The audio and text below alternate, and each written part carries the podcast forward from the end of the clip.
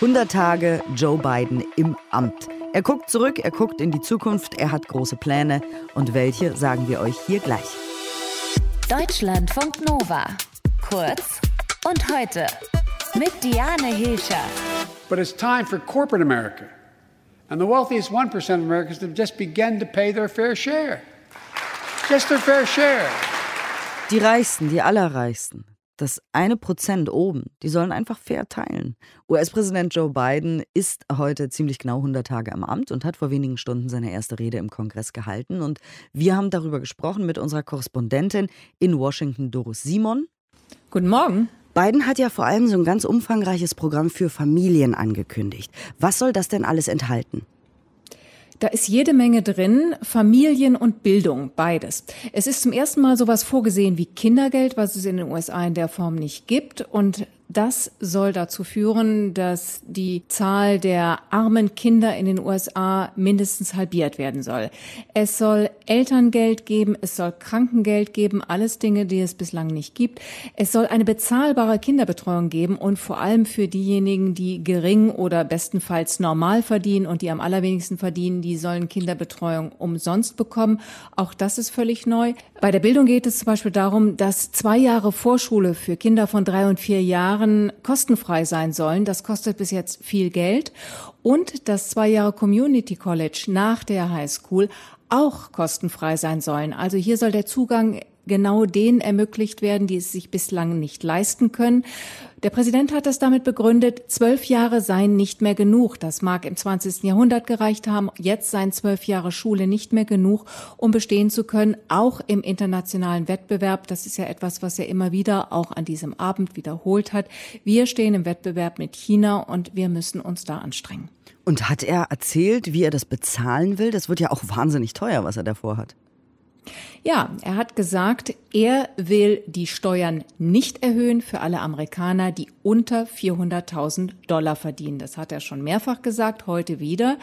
Aber die anderen müssen ihren fairen Anteil bezahlen. Wir haben es ja eingangs in der Moderation gehört von beiden. Er hat auch nochmal ausdrücklich gesagt, das geht nicht gegen Millionäre oder Milliardäre. Jeder darf das sein, aber sie müssen eben ihren fairen Anteil an Steuern bezahlen. Das heißt, die werden stärker besteuert.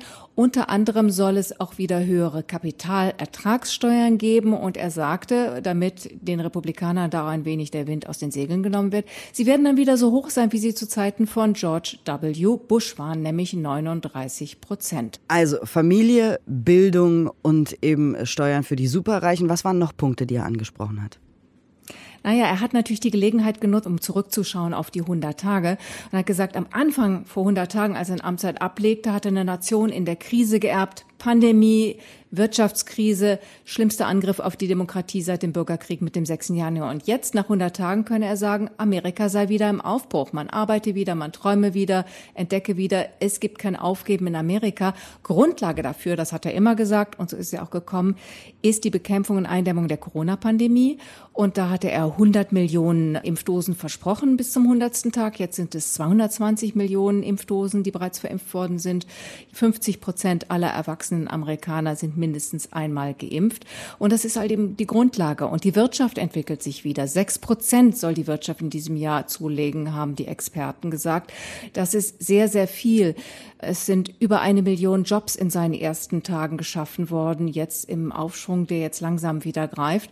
Und er hat natürlich dieses zweite Paket, was jetzt auch noch im Kongress liegt, ähm, wo die Republikaner in der Form so nicht ganz ran wollen. Das ist Infrastruktur, aber eben nicht nur Straßen und Brücken, sondern auch Investitionen in Menschen, in Kinderbetreuung, in Pflege. Das möchte er durchbringen. Und da ist sein Aspekt, es geht nicht um Klimawandel, es geht nicht um Infrastruktur, es geht um gut bezahlte Jobs für Millionen von Amerikanern.